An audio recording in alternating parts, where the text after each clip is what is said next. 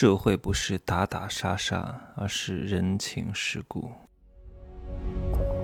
没有事实，没有真相，只有认知，而认知才是无限接近真相背后的真相的唯一路径。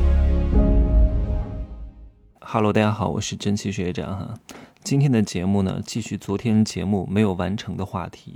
昨天我的节目当中讲了一下我前天见的一个学员，曾经是新闻主播，后来是一家微商公司老板的事情。今天呢，我来讲一讲我昨天见的我一个老朋友，现在是某重点大学副教授的一些部分的事情哈。因为有些事情很私密，是不能讲的。但其实我今天还见了另外一个朋友哈。就是在我酒店附近的医院，就是他开的。我们是三年前在泰国的一个聚会上认识的。那个时候呢，没有讲太多话，就加了一个微信。然后这两三年呢，一直都是在朋友圈互相的，哎，看看对方的发展啊，互相逗趣打趣一下。九三年呢，形象很好，很精致。但是我今天看了他以前的照片，哼哼各位懂的哈。因为他现在开了四家整形医院，所以呢，把自己打扮的还是非常精致的。呃，以前是舞蹈演员啊，然后还挺有钱的，还挺厉害的，开的宾利哈，住的豪宅，不比不知道啊，一比是不是很多人又要汗颜了哈？人家出道也很早啊，一三年就开始挣钱了呀，那个时候他才多大呀？也没有多大，那个时候就挣的挺多的。哎呀，他的这个生意的这个是这个发展路程啊，我有机会跟各位讲一讲，你们能够借鉴借鉴，你就发现为什么有些人能成功。我今天听了之后，我都发现你一定是能挣钱的，你天生有一种商人的嗅觉。虽然他也是艺术生啊，从小学舞蹈的，学芭蕾啊，学民族啊，但是人家有这个商业的嗅觉，同时呢，行动力非常强啊。至于为什么，以后再讲吧。今天讲一讲副教授的这个事情哈。教授和教授的差别是非常大的。前段时间有个学员跟我讲，他说：“真奇学长啊，我听了你的封神课，真的觉得太牛逼了啊！然后呢，我今天呢见了几个教授啊，我觉得他们不行，他们。”年薪只有十万，可是我认识的教授都很厉害，就是他认识的教授和我认识的教授，他都是教授啊，但是他们的收入差的是非常多的，这是为什么呢？我的那个朋友哈，就是昨天那个，他是副教授啊，因为他年纪不大，才三十三岁，因为你要评评上正教授的话，至少得是四十岁左右，因为他是有年限考核的。那副教授差不多是可以带硕士生，叫硕导。那个那个教授是可以带博士生叫博导，而讲师只能教本科。那为什么有的教授一年才能赚十几万，有的教授一年能赚几百万呢？这跟他们的工资其实没有什么太大关系，靠工资，各位啊，在哪一个行业都是不可能发大财的。你看央视的主持人才拿多少钱？一万块钱左右。很多省台的主持人工资也就是几千块钱而已，靠工资发不了财。你哪怕是教授，那也就是十几万、二十万、三十万不等，根据每个学校的不同。最重要的是拉开收入的这个差距的点在哪里呢？就是科研经费。文科类的教授，说实话是没有什么项目的，研究什么呢？没有什么产出，所以科研经费就很少，没办法去创收，他就没法挣钱。教授是什么？为什么要带硕士？为什么要带博士？各位，你带了硕士，带了博士，就等于有了自己的小团队。你这个团队就是一个 team，你就可以在外面接项目来产生效益，才能挣钱。然后研究生能分到的钱，然后学校也能挣到你的钱，然后你自己也能挣钱。这个才是很多赚钱的教授的最大的收入来源。但是很多文科类的教授，哎呀，自己都快吃不上饭了哈，自己很可能。当时来学校当老师，也就是因为找不到工作啊，才迫不得已来当老师的。然后天天教别人啊，你要去怎么找个好工作，什么职业规划，糊弄谁呢？对不对？所以教授和教授的差别是非常之大的。理工科的教授真的很有钱啊！我这个副教授的朋友呢，他是搞艺术的，艺术与工业的结合很厉害的啊。我我跟他怎么认识的哈？是刚刚他在上博士的时候，那个时候他算是比较低谷的时候，然后我们一块儿做了一个项目认识的。那个时候他也没有任何的社会实践经验哈，就跟我们做了这个项目，就是组织行销的项目，我认识了他。他在做这个项目之前呢，相对来说是比较木讷哈，不大善于与人交际，有一种读书人的清高啊，总觉得学历高了，这个看不上，那个看不上，这个东西一定要破掉，真的。你如果想要取得你事业上的成功，一定要啊，你又能飘到天上去，你又能落到地下来，你不能只飘在空中。很多教授啊，就是只飘在空中。我还认识另外一个教授哈，我认识他的时候，他还是副研究员，他还没有当上教授。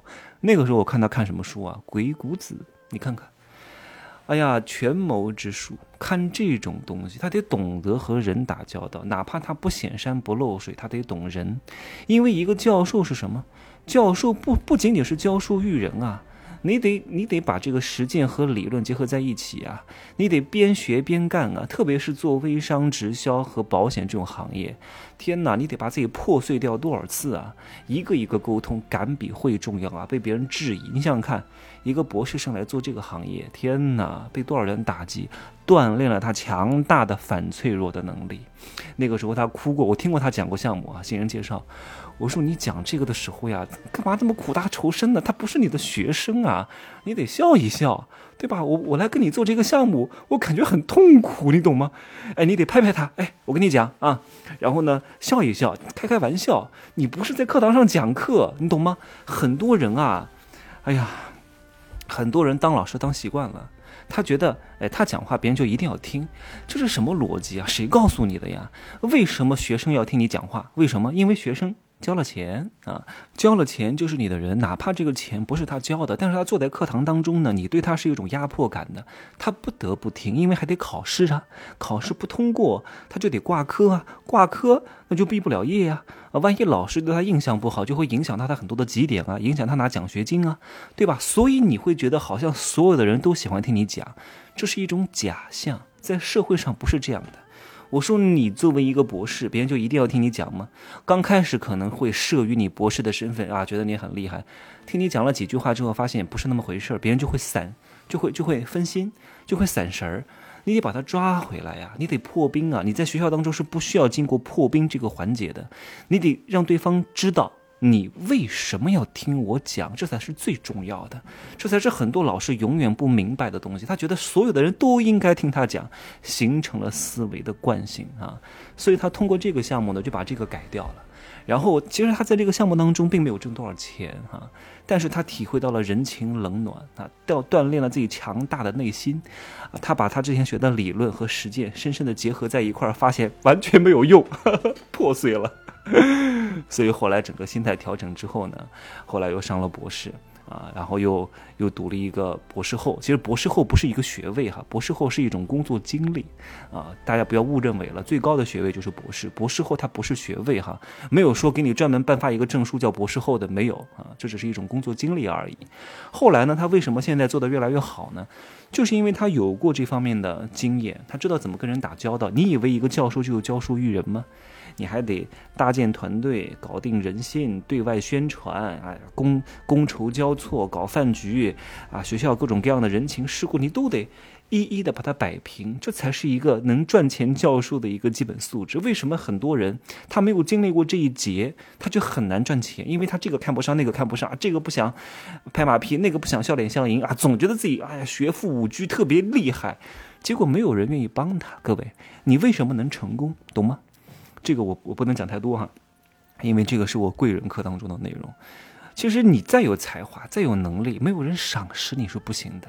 这个世界不缺乏美，缺乏发现美的眼睛；这个世界也不缺乏千里马，缺乏能够找到千里马和赏识千里马的伯乐。